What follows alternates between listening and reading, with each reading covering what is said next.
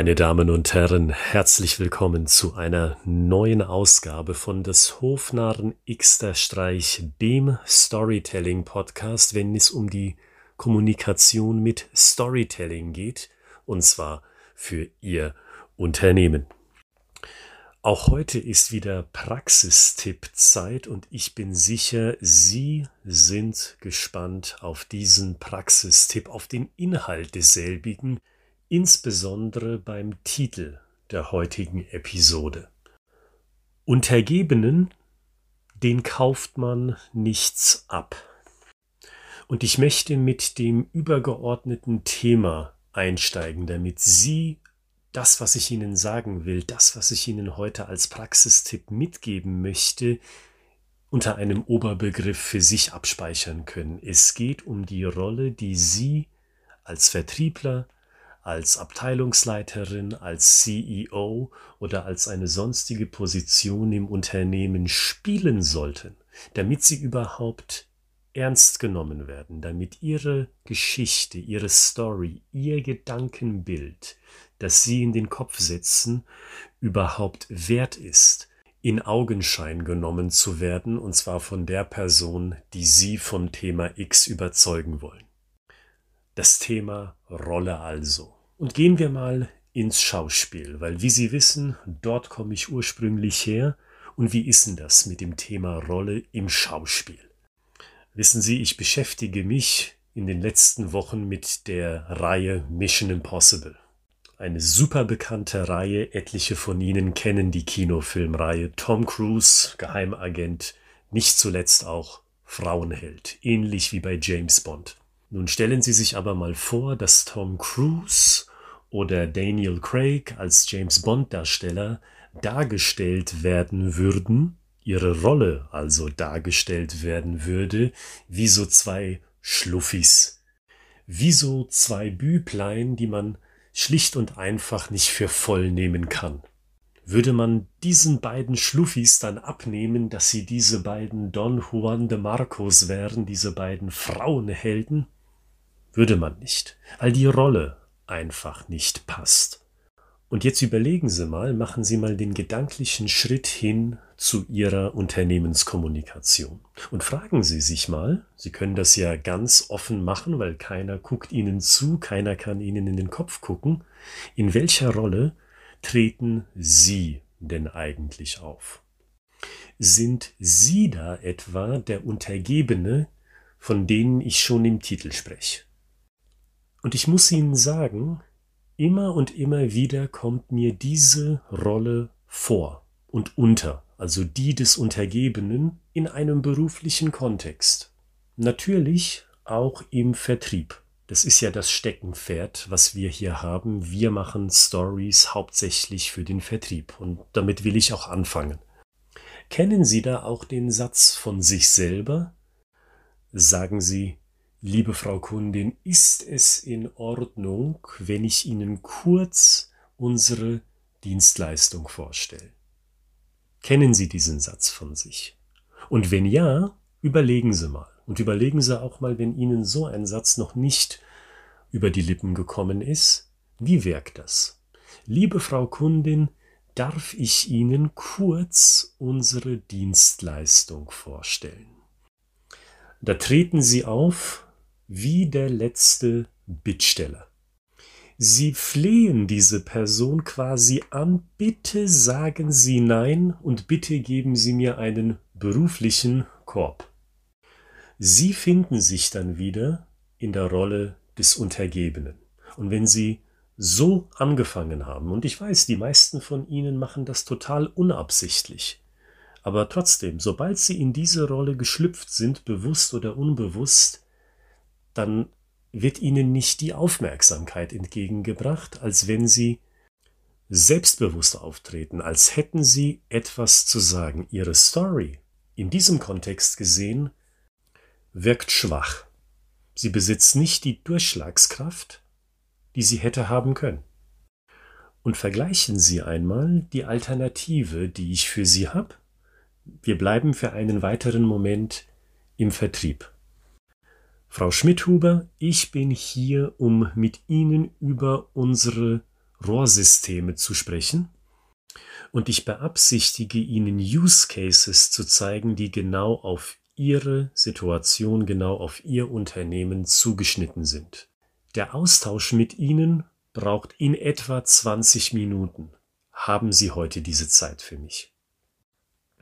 Sehen Sie da den Unterschied, wie selbstbewusst Sie auftreten in diesem Beispiel.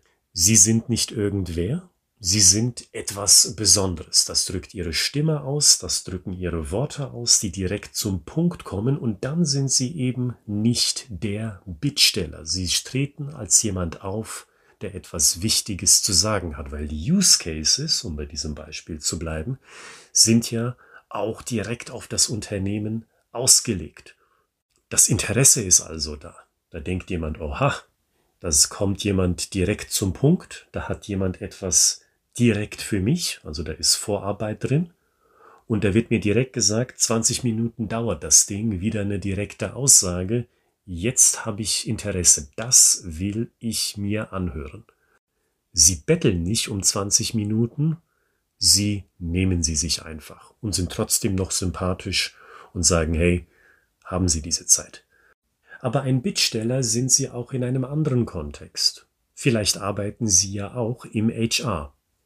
Und vielleicht denken Sie sich auch, Mensch, die Abteilung XY, die benötigt eine Weiterbildung. Ich will meine Leute ins Boot holen, damit möglichst viele Teilnehmer zu der Weiterbildung erscheinen.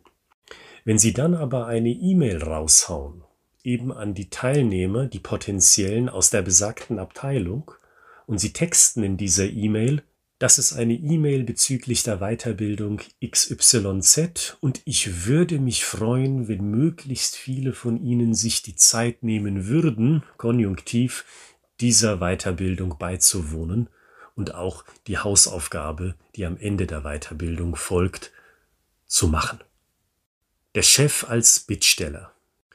Sie kommen aus dem HR, Sie sind dafür verantwortlich, für Weiterbildungsmaßnahmen. Die Führungsebene des Unternehmens hat Ihnen diese wichtige, elementar wichtige Aufgabe in die Hände gelegt und trotzdem treten Sie in diesem Beispiel auf wie ein Bittsteller, wie jemand, der keinerlei Autorität hat und auf dem guten Willen von anderen angewiesen ist. Und wenn Sie dann eine Story im Gepäck haben, die unterstreichen soll in Gedankenbildern, diese Weiterbildung ist wichtig, dann wird auch diese Story nichts viel bringen, weil von einem Untergebenen lässt man sich nicht gerne etwas verkaufen. Sie sehen also auch für dieses Beispiel, für das HR-Beispiel, Rolle und Rollenerfüllung ist die Grundvoraussetzung dafür, dass man ihrer Kommunikation überhaupt folgen möchte. Und das gilt natürlich auch für Kommunikation mit der Methode Storytelling. Also achten Sie darauf. Sie sehen, das ist eines dieser weichen Faktoren. Einer dieser Faktoren also, die man in der Regel gar nicht mal so auf dem Radar hat, wo man sich denkt, ach, ich mache ein bisschen Smalltalk am Anfang. Schadet ja nicht. Ich wärme die Leute auf. Ich versuche, die Leute auf meine gute Seite zu ziehen oder ich versuche, die gute Seite von meinen Gesprächspartnern zu erreichen. Und deswegen bin ich lieb und nett. Aber wie wir heute gesehen haben, lieb und nett taugt nix.